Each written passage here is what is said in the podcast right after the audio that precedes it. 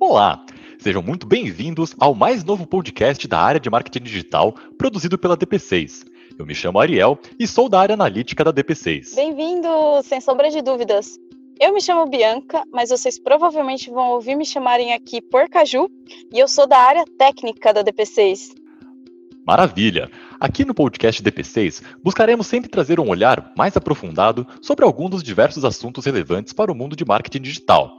Isso, claro, com muito bom humor e trazendo dados, que é toda a base da DP6 em si. Eu, junto com a Caju, seremos as vozes que mais ouvirão aqui, mas sempre estaremos acompanhados de profissionais excelentes que agregarão muito em nosso papo.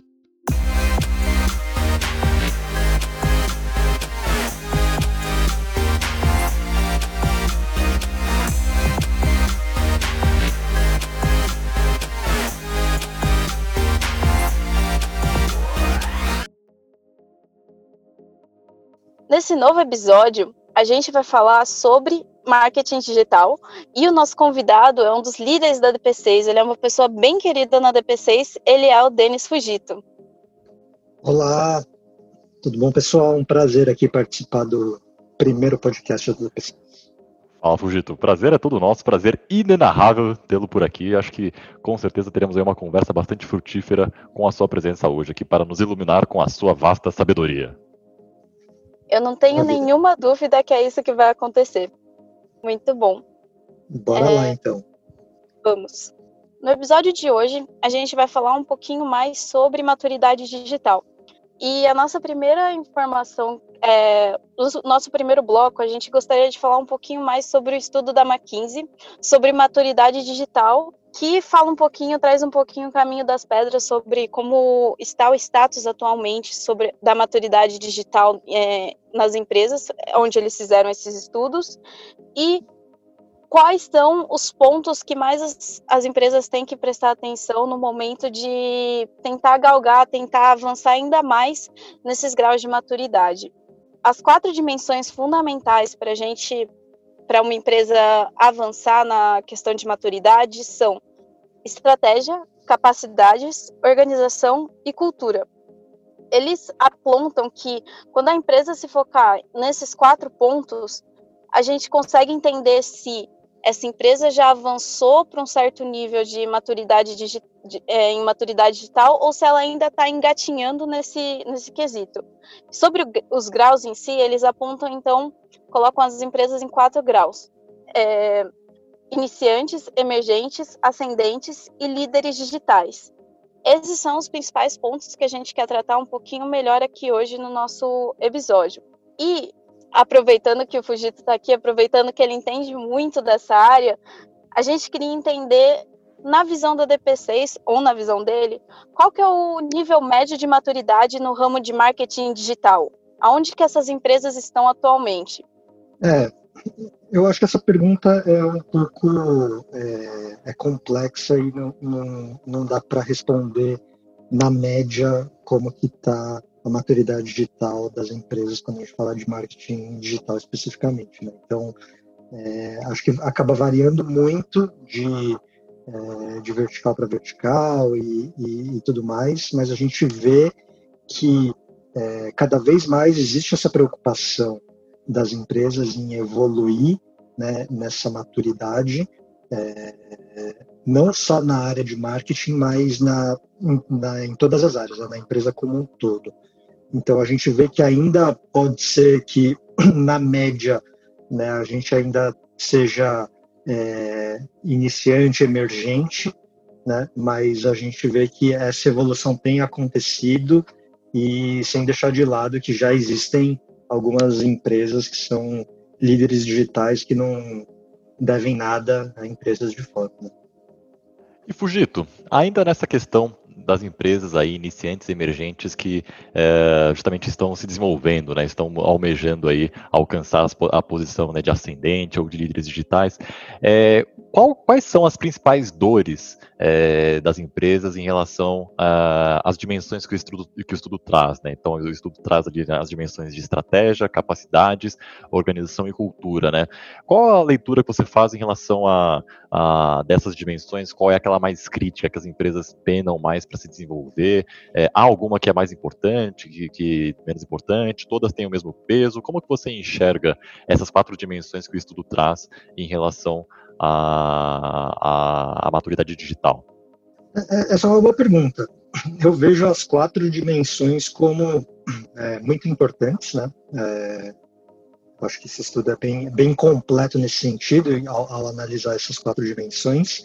Mas tem uma que eu vejo que as empresas, de um modo geral, têm mais dificuldade, é, eu diria que é na cultura, tá? Porque é, a gente está falando aqui de muitas empresas que não nasceram na era digital, né? Obviamente tem várias que nasceram e tem startups e tudo mais que já tem essa cultura tanto do digital quanto de dados um pouco mais é, enraizada, né? Na, no, no, nas, nas diversas áreas.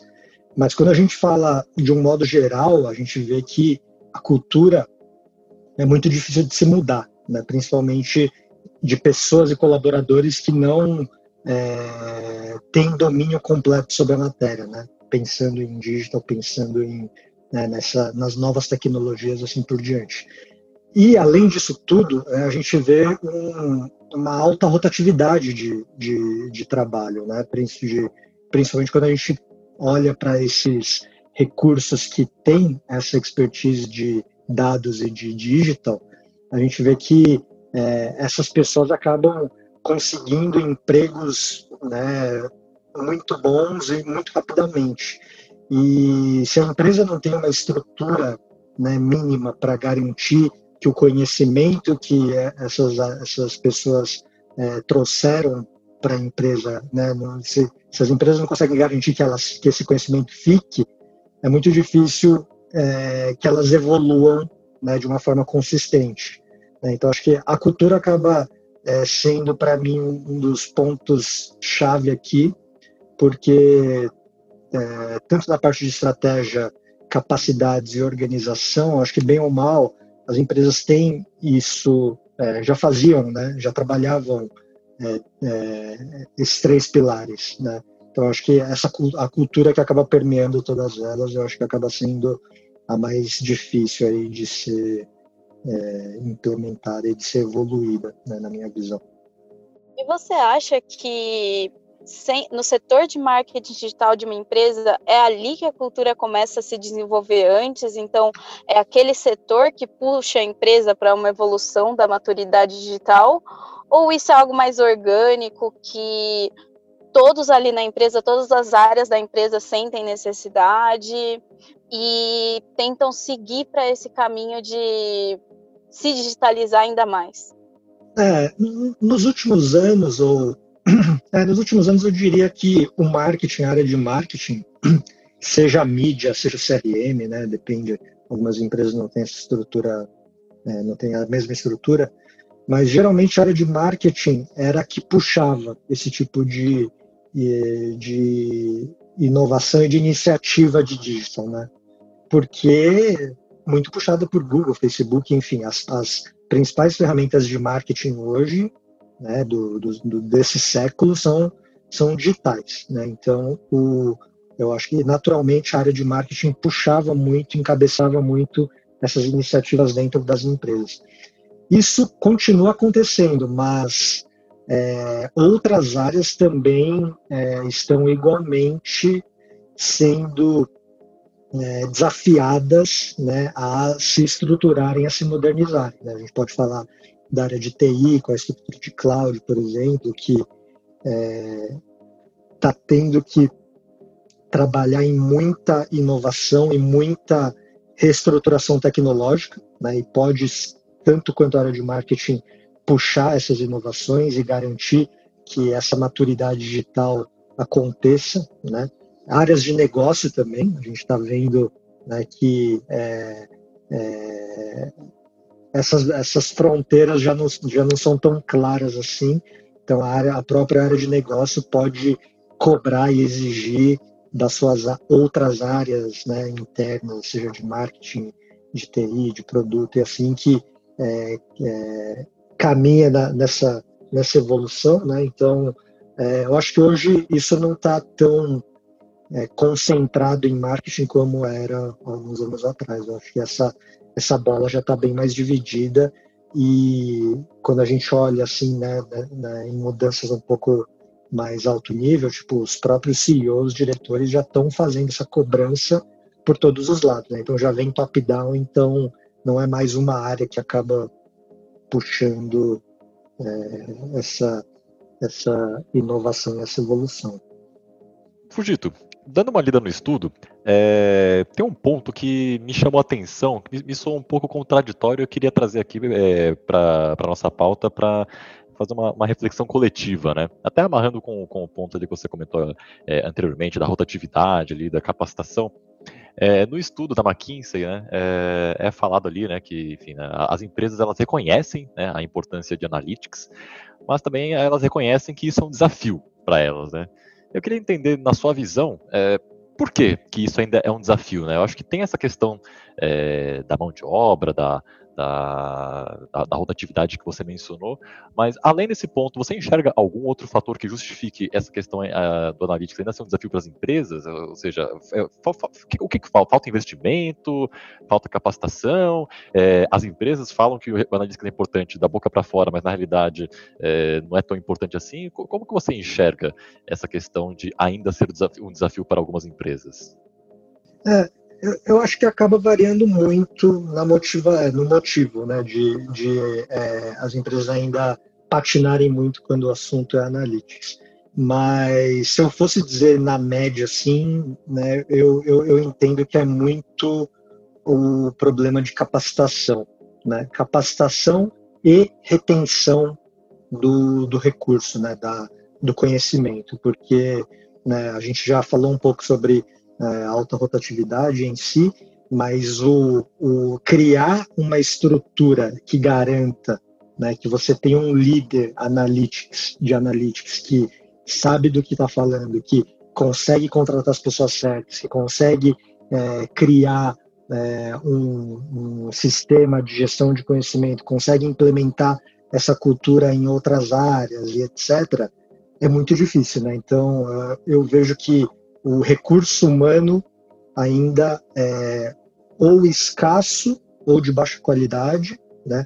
E, e, a, e a estrutura da equipe, da, das equipes ainda, é, as empresas ainda pecam um pouco em conseguir criar essa estrutura, né? E garantir que essa estrutura se mantenha é, por muito tempo, independente do que acontecer. Né? Então eu vejo, eu vejo um pouco esses dois fatores. E aí é, consequentemente, né, essa frente de analytics acaba patinando muito, acaba de ser que evolua muito, consiga entregar né, boas análises e, e, e, ajudar muito no negócio, mas o dia para noite pode ser que comece a, a patinar e precisar de né, contratar uma consultoria, uma agência, etc., para depois é, voltar a, a, fazer as entregas relevantes de antes, enfim. É, eu acho que é um pouco por aí essa contradição que você, você apontou, Ariel. Uhum. Uma maravilha. É aquela famosa, aquela, aquele famoso, famoso desafio de transformar os dados em conhecimento, né, Fugito? Aquela imagem que geralmente circula quando a gente fala um pouquinho mais sobre dados, né?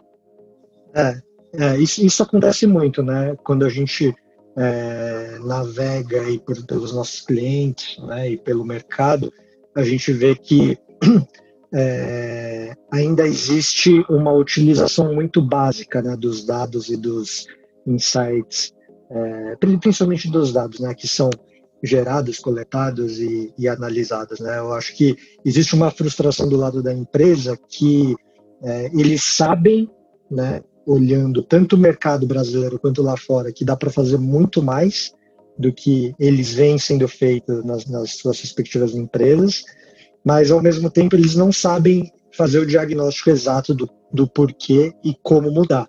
Né? Então, é, acaba sendo muito desafio e aí, consequentemente, os dados não vão para frente, né? não viram esse conhecimento que, que você apontou. Sim, é, é algo que existem as quatro capacidades levantadas pelo estudo e talvez algumas delas estejam sejam deixadas de lado, né? Como você falou, todas elas têm que andar em conjunto com uma atenção especial em cultura, Mas quando uma delas começa a patinar, por exemplo, a organização não está tão boa, então a estrutura, por exemplo, de banco de dados não está boa, ou então as capacidades que você estava falando dos, dos analistas não chegou ao nível, não chegou ao nível de conseguir trazer trazer aquele valor que tem no dado, ou então até na verdade, acho que em estratégia o pessoal consegue consegue organizar, se organizar muito bem, né? Mas é quando alguma delas não está tão bem estruturada quanto deveria, né? É, evolução de maturidade requer evolução em todos os pilares de forma né, quase que simultânea e tipo não dá para deixar uma dessa um desses pilares capenga porque a médio e longo prazo né, a gente vai ver que não vai, não vai alcançar o resultado esperado. Né? Acho que é, são pilares mesmo, não dá para é, nenhum ser renegado e esquecido. Bom, para enriquecer aqui a nossa conversa, aqui até para é, trazer um, um, case do nosso mercado, queria aqui trazer para contextualizar aqui né, um pouco do case de Estadão, né, que é um case aí que, divulgado pelo Google aí, que ganhou bastante relevância aí, é, no período mais recente, que é justamente ali o caso de uma empresa que passou justamente é, por essa questão da transformação digital de maneira bem forte, né? Enfim, quando a gente fala do Estadão ali, né, um jornal, um periódico ali muito pautado à figura do papel, né, que ano após ano é, viu ali o, o, seu modelo de negócio tradicional é, diminuir, né, ou seja, a, a, demanda pelo jornal impresso uh, foi diminuindo e o jornal teve que se reinventar né, passando a ter uma atuação digital bastante forte, e hoje aí é um case de sucesso aí que realmente, de fato, uh, soube lidar bastante com essa questão da transformação digital e se, adaptar a esse cenário dinâmico que a gente está vivendo hoje. Fugito, é, a primeira questão que eu queria te fazer aqui, é, dentro desse case do Estadão, e não tanto pautado no case em si, mas em relação à mentalidade das empresas. É, como você vê a abertura dos líderes, dos gestores das empresas, uh, em relação a essa questão da mudança do, do, modelo de negócio, de fazer experimentações, testes, porque, por exemplo, no caso do Estadão, eu imagino que tenha sido é, um, uma, deve, deve, ter rolado uma discussão gigantesca dentro da, da, da empresa ali, no sentido de é, começar a, a, a, reduzir, digamos assim, a, a, relevância né, de um modelo de negócio muito pautado no papel, ali no, no impresso, que foi é, sucesso durante muitos anos, para passar para a atuação digital né, que é o que vem é, ganhando destaque hoje. Né? Como você vê é, as demais empresas no, no, nosso mercado tendo, uh, aliás, né, essas empresas têm essa abertura, não têm? Uh, como você vê assim, o, os líderes e gestores uh, do, do, nosso mercado em relação a fazer experimentações para se manterem vivos? É, a, o, essa cultura de é, experimentação e teste não é tão bem consolidada em todos os mercados, né, em todos os verticais. Eu acho que é, esse é um ponto de evolução, quando a gente fala, né, fazendo gancho com, com o estudo da McKinsey, é, pensando em capacidades, eu acho que é, esse tópico especificamente de testar e implementar mudanças de forma ágil, né, com ganhos é, incrementais mais recorrentes, é, é muito importante. Né? E eu não vejo isso tão bem consolidado nas empresas de um modo geral. Né? Então, é, e aí a gente não está falando só de digital, tá? a gente está falando de, de qualquer outro aspecto que, que diz respeito à empresa. Né? Pode ser uma nova loja, né? não, não é um bom momento de falar de loja física, mas é possível fazer testes em, é, de lojas físicas antes de realmente construir uma, por exemplo. Né? Então, é, é, eu não vejo uma maturidade ainda, ou, é uma maturidade mesmo, tão grande nas empresas de realizar experimentações e testes pensando nesse, é, nesse ganho constante né, de de resultado e no, no, no, aprendizado que tudo isso gera. Né? Eu acho que fica muito ainda é, em cima de é, pesquisas à moda antiga e ou achismos, né? Então é, vejo muito campo para evolução nesse sentido, sim. E ainda nessa linha, Fujito, é, e aí eu acho que a gente pode até é, focar é, dentro do nesse rol das empresas que, é, embora em menor quantidade, possuem algum tipo de abertura a essas experimentações, é, como você vê é, essas experimentações, é, a pauta, né, a, a discussão surgindo dentro dessas empresas, no sentido de que é algo proativo, ou seja, a empresa já identifica ali é, uma oportunidade e a partir dela é, começa a, a, a, explorar, a atuar, enfim, se desenvolver em, em prol dessa oportunidade que ela já viu ali no horizonte e resolveu abraçar, ou uh, ela, é, essa exploração, essa experimentação se dá de forma reativa, no sentido de, putz, é, o mercado reagiu de tal forma, preciso reagir, correr atrás, é, correr atrás do prejuízo é, para sobreviver, então vou começar a fazer testes, ajustes no modelo de negócio. Como que você vê essa questão? Os testes têm sido feitos de forma mais proativa ou de forma reativa? É, eu, eu, acho que a diferença de, de uma e de outra, da, de ser reativa ou, ou é, proativa, é, é, o que caracteriza ter uma cultura ou não, a meu ver, tá? Então, é, quando você fala que uma empresa faz teste de forma reativa a partir de é, estímulos externos e tudo mais, essa empresa provavelmente não tem uma cultura de teste, não tem uma cultura de experimentar e, e medir e botar em produção e evoluir a partir daí, né, o, o, o para ter mais ganho, né, a cada lançamento, a cada atualização, né, seja lá do que for. Né? Então, eu acho que é, as empresas proativas em teste fazem exatamente isso.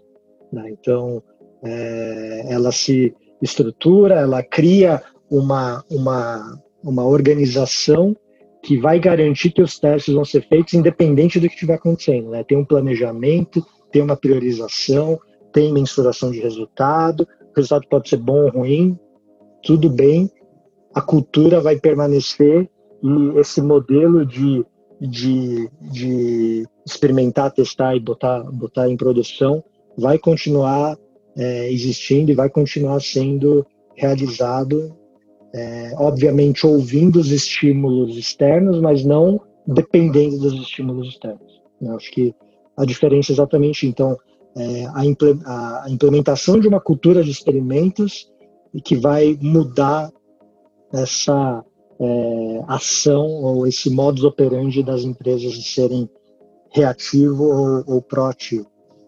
Muito legal indo nesse ramo aí de experimentação, a gente percebe que, na verdade, uma das, uma das metas ali indicadas pelo estudo era o aumento de receita com publicidade, por exemplo. E isso implica em, se antes eu estava falando com anúncios impressos, agora eu vou falar um pouquinho mais com publishers, ofertar espaço no meu, no meu site e indo nesse tipo de ramo.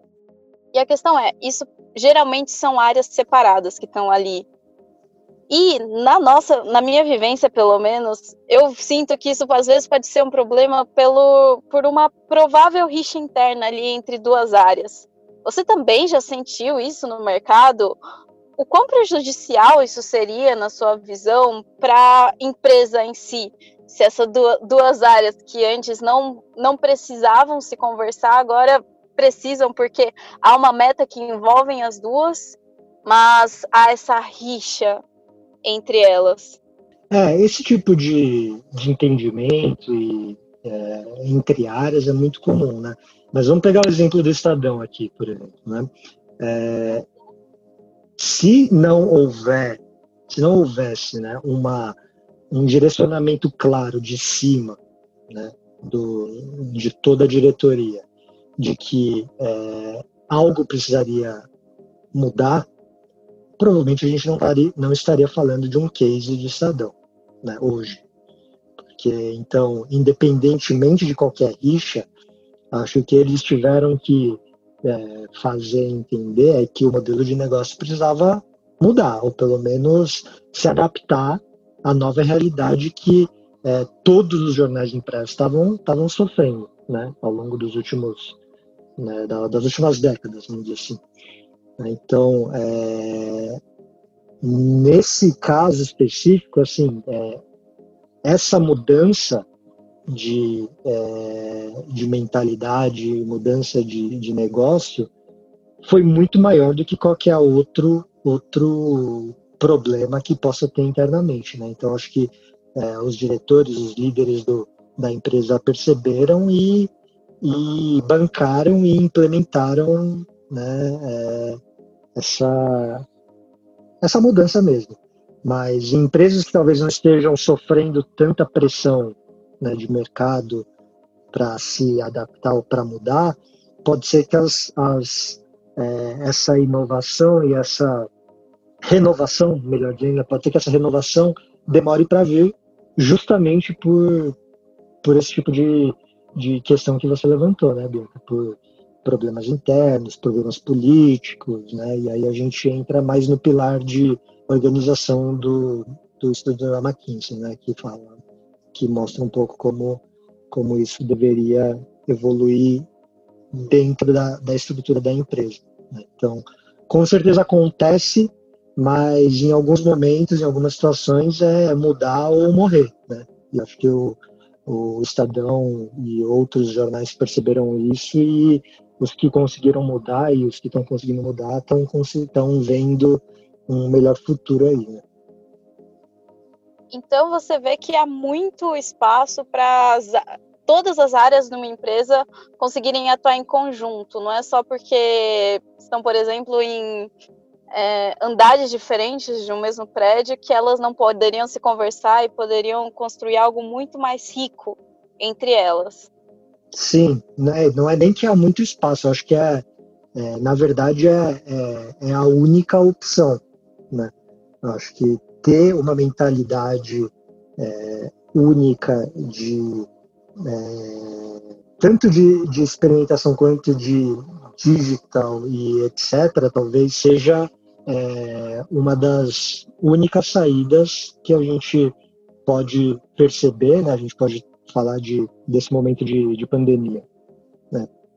Praticamente todos os negócios tiveram a sua parte digital impactada. Né? Então, quem estava melhor estruturado provavelmente é, sentiu menos a pandemia, né? pelo menos esse período de pandemia inicial. Né? Então, é, e acho que isso só acontece se todo mundo tiver realmente no, no, no mesmo barco e olhando com o mesmo objetivo, né? Então, é, pode ser que algumas empresas não estejam sentindo muito né, essa é, a falta dessa união por questão de timing do seu produto, né? Mas quando a gente fala jornal, voltando ao exemplo do Estadão, é, a mudança era óbvia, tinha que existir, porque se eles continuassem apostando no papel, não é, reinventassem né, novos modelos de, de receita e tudo mais, né, de novo, provavelmente a gente não, não estaria falando do Estadão hoje. Né, mas isso não existe essa pressão para todas as, as, as, os produtos e as, as verticais né, do, do mercado, por enquanto.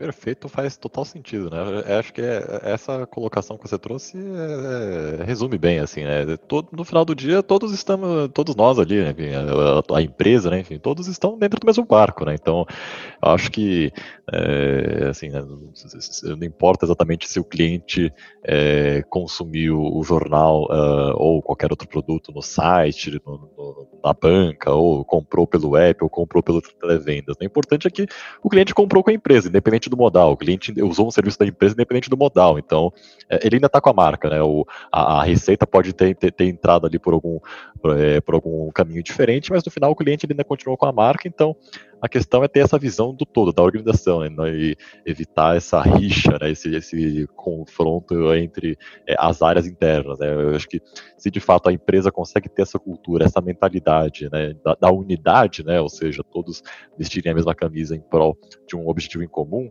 aí sim acho que de fato é, ela consegue aí, é, é, almejar aí é, posições bastante superiores e é, ótimos resultados, né? E, e, e, é isso, né? Algumas já, já, estão sentindo a pressão e se adaptando, algumas ainda talvez ainda nem tanto, mas é uma questão de tempo, né?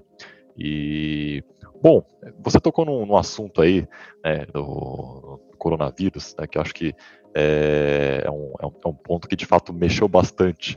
É, não digo nem só com o nosso mercado, mas com a vida de todo mundo, né? Então, é, acho que para nossa próxima pauta aqui, a gente pode começar a falar um pouco sobre como o coronavírus impactou é, as empresas, né, no, no, no, sentido da transformação digital. Né? Certo, então sobre coronavírus, muito bem lembrado. Esse daí é o último tópico que a gente vai trazer hoje aqui no nosso primeiro episódio. E a gente queria pincelar um caso que foi tratado em um webinar da INSPER, que é o caso do açougue churrascaria Debet, que eles perceberam que a pandemia estava vindo, eles perceberam que o que estava acontecendo na, em outro país poderia começar a acontecer aqui no Brasil. Então, desde o início, eles começaram a planejar como que eles iam se digitalizar. E eles tiveram um período bem curto ali para se digitalizar ao ponto de conseguirem começar a entrar a não perder tantos clientes, mesmo com a pandemia.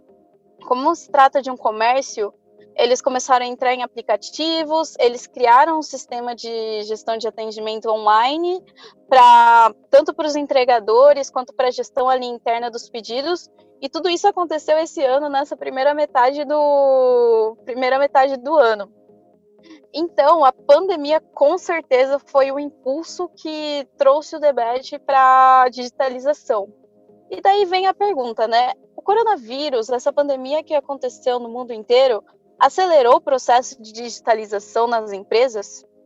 É, esse virou até um até um meme por aí, né? Eu vi algumas algumas piadas sobre isso no sentido de é, empresas que estavam se estruturando para digitalizar, né, movia é, fundos e fundos aí para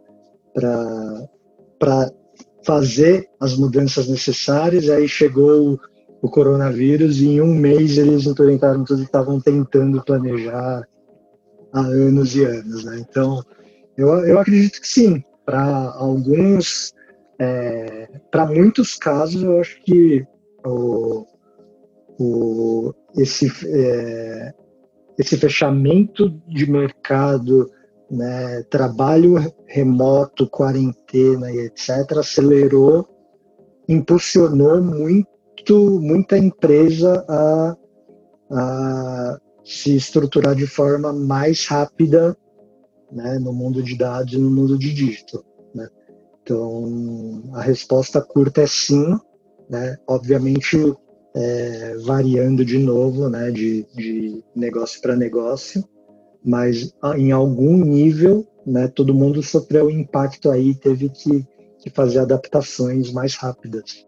E ainda nessa linha, Fujito, né, enfim, já, já que acelerou, né, é, o que foi acelerado, né, ou seja, o, o que, que é, as empresas, né, é, estão fazendo em prol é, dessa causa, né? Entendo que de modo, é, claro, né, isso varia, né, como você já apontou, né, de setor para setor, mas há algum fator, algum é, desejo em comum que as empresas estão mirando, buscando alcançar nesse tempo aí de, de coronavírus, de, de, digitalização induzida, digamos assim, algo que, é, que, por exemplo, que a DP6 esteja fazendo aí também, já que, enfim, você, você faz parte do nosso time aí, né?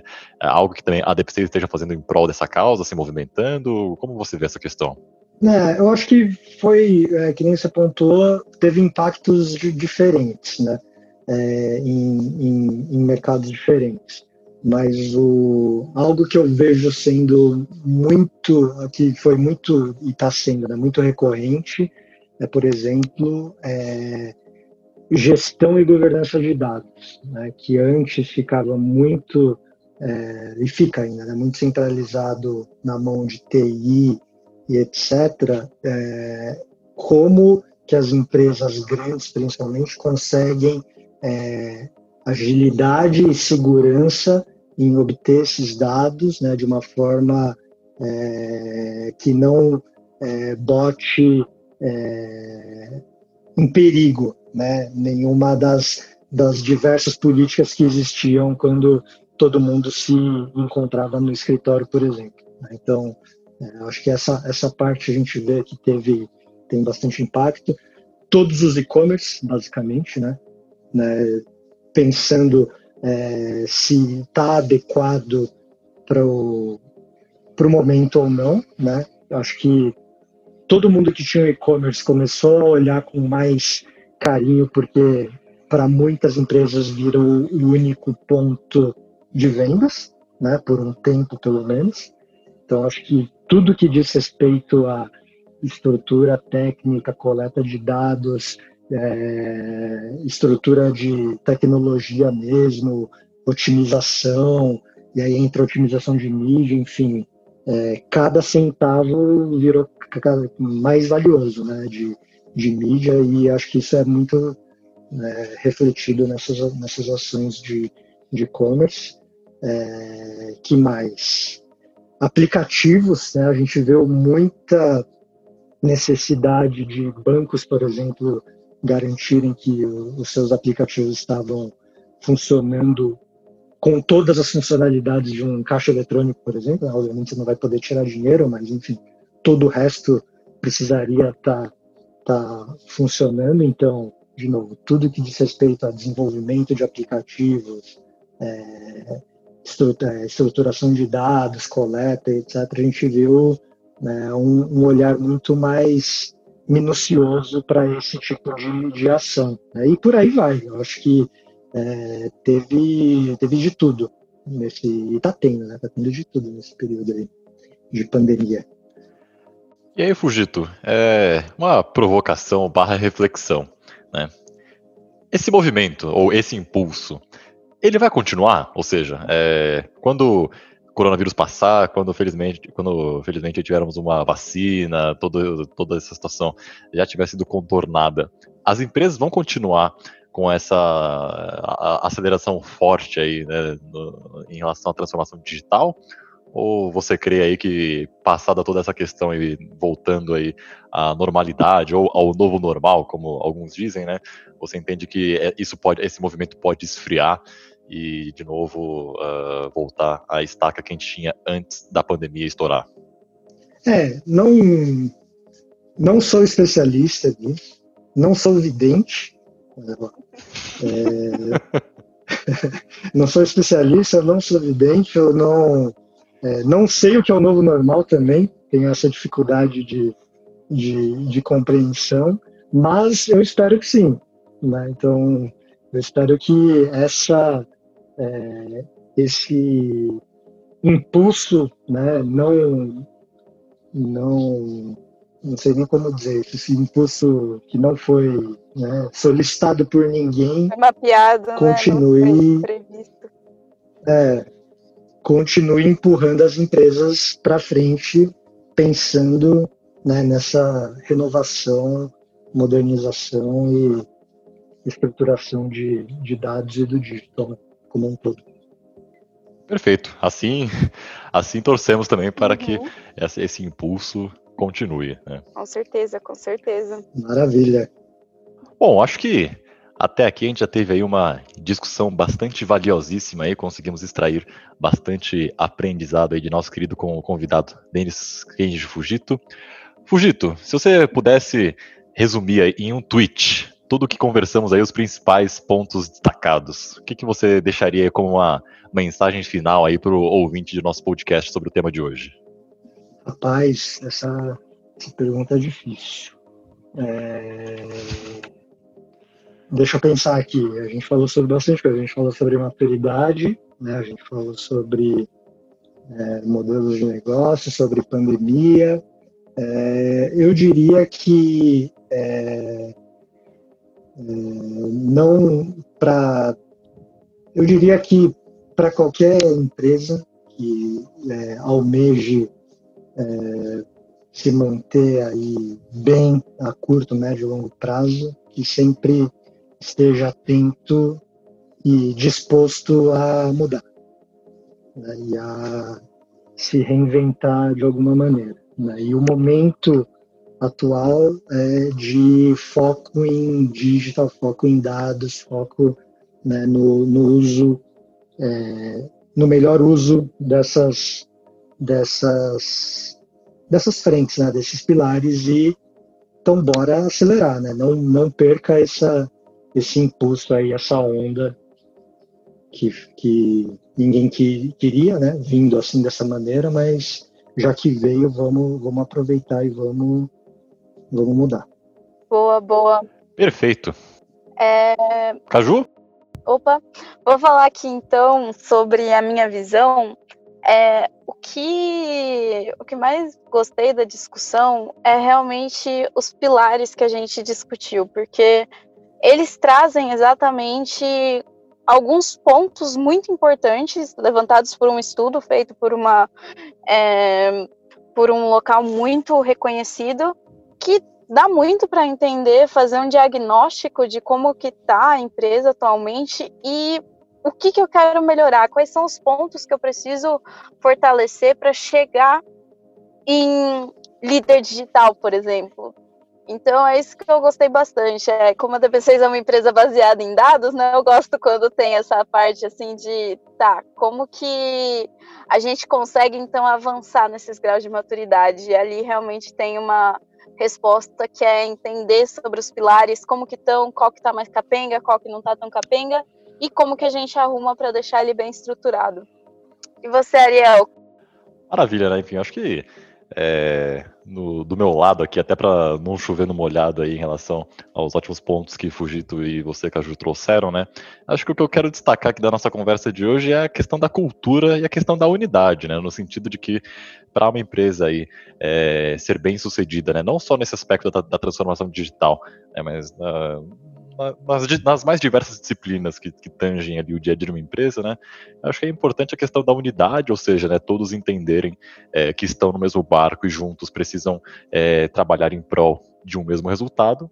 E isso acaba estando muito pautado justamente na cultura é, da organização, na forma né, como é, os gestores alinham suas expectativas com, com, a, com a sua equipe. Né? Então, é, acho que isso é uma, uma disciplina importantíssima também para a transformação digital, mas para todas as disciplinas da empresa como um todo. Né? Então, acho que para quem deseja aí avançar nessa, nesse quesito da maturidade, é um ponto bastante importante a ser visto e a ser trabalhado. Muito legal, muito legal. Acho ótimos pontos e ótimos, ótimas ressalvas aqui nesse final. Então, creio que é isso, certo? Creio que é só tudo isso, essa discussão de hoje.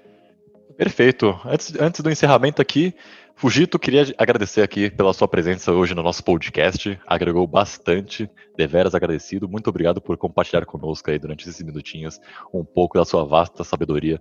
Eu que agradeço e espero ter contribuído aí de alguma maneira para a discussão. Com certeza contribuiu, Fugito. Posso lhe assegurar disso.